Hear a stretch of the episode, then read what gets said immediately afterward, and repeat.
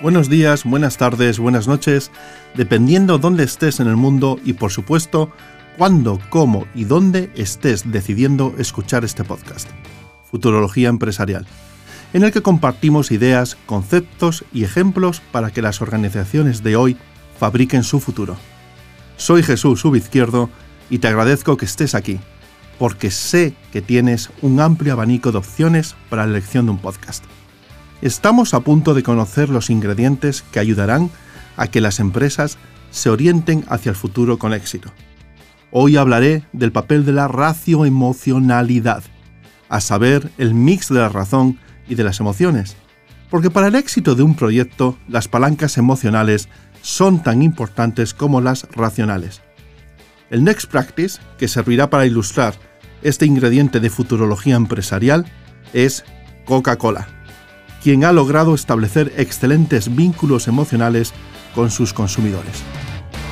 Marco conceptual. Para enmarcar conceptualmente el tema del episodio de hoy, se ha de entender que al mercado se le pueden ofrecer muy buenos productos y servicios desde el enfoque de las palancas racionales. Pero si estos no hacen un clic emocional con los públicos a los que se dirigen, sin duda estarán abocados al fracaso. La estrategia racioemocional se puede desarrollar hacia dentro de la organización y hacia fuera de la misma. En el primer caso, en el mercado interno corporativo, las palancas racionales son imprescindibles para el éxito de un proyecto organizacional. Pero las palancas emocionales, que sirven para liderar personas que van a llevarlo a cabo, no lo son menos. Es importante tener clara la estrategia empresarial, qué queremos conseguir, hacia dónde vamos, los objetivos y también lo es saber trasladar esa estrategia a los equipos, donde hay que tener en cuenta la diversidad y las emociones que mueven a las diferentes personas implicadas. Solo involucrando al talento de la organización vamos a conseguir llegar donde queremos. Esta involucración emocional también sucede cuando hablamos de los mercados externos de la empresa. Y para algunas compañías ese vínculo es la clave de su éxito puesto que el producto o servicio está tan anclado a las emociones de los consumidores que estos se sienten parte de la empresa y a esta parte de su vida. Next Practice.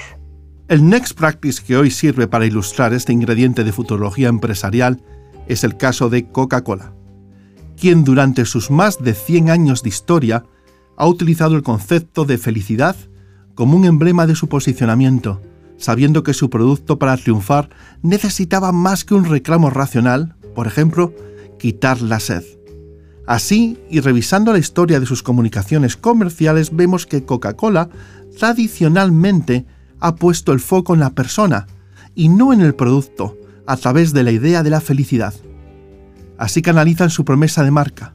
Una muestra, algunos de los eslogans utilizados a lo largo de los años.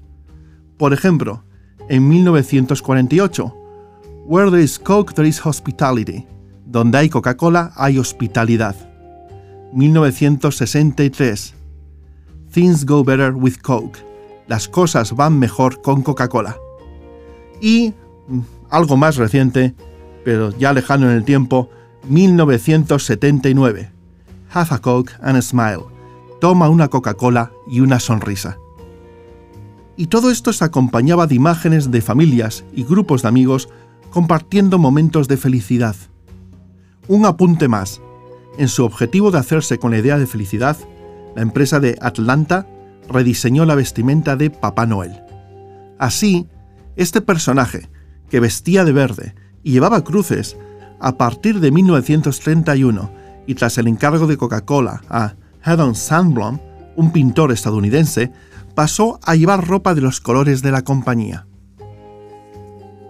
El resultado se adueñó de uno de los símbolos de la Navidad para miles de niños en todo el mundo, y la marca quedó vinculada a las experiencias felices. Cadáveres corporativos. Ahora bien, si tu producto está asociado a la felicidad, ¿lo modificarías? Parece ser que esta pregunta no había surgido en las oficinas centrales de Coca-Cola en 1985 cuando sacaron al mercado New Coke. Este es nuestro cadáver corporativo de hoy.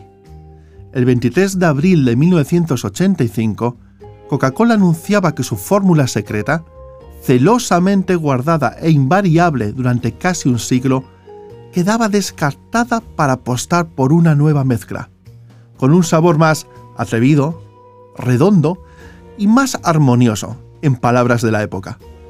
La empresa modificaba también la fórmula de la felicidad para millones de personas.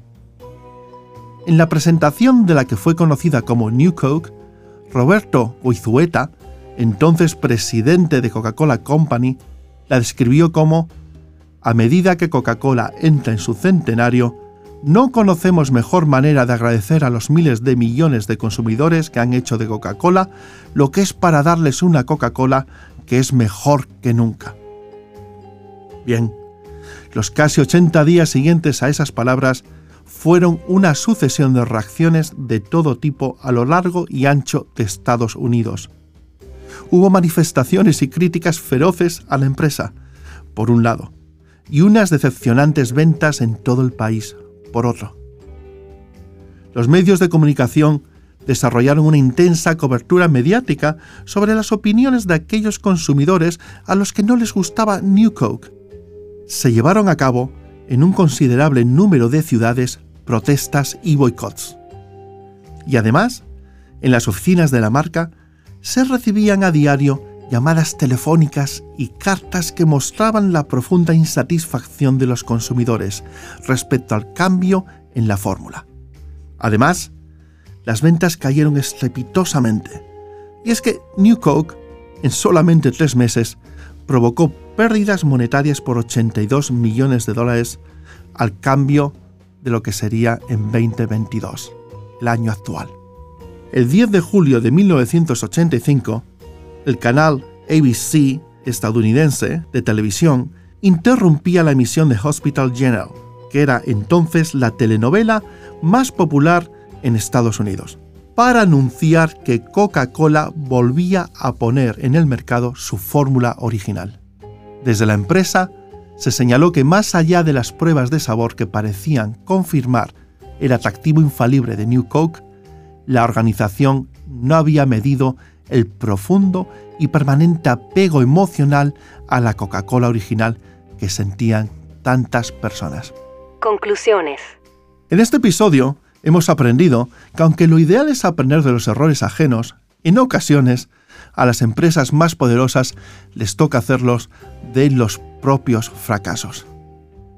Coca-Cola había acertado en su enfoque de futurología empresarial, pero sufrió de ceguera cognitiva o quizás de soberbia corporativa, al considerar que la razón, simplemente la razón, que los test avalaban el nuevo sabor, y todo esto podría con el poder de las emociones construidas durante un siglo.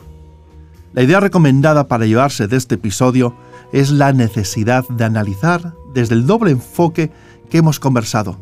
Por un lado, racionalidad y por otro, emocionalidad cómo nuestra organización hace sentir a sus consumidores.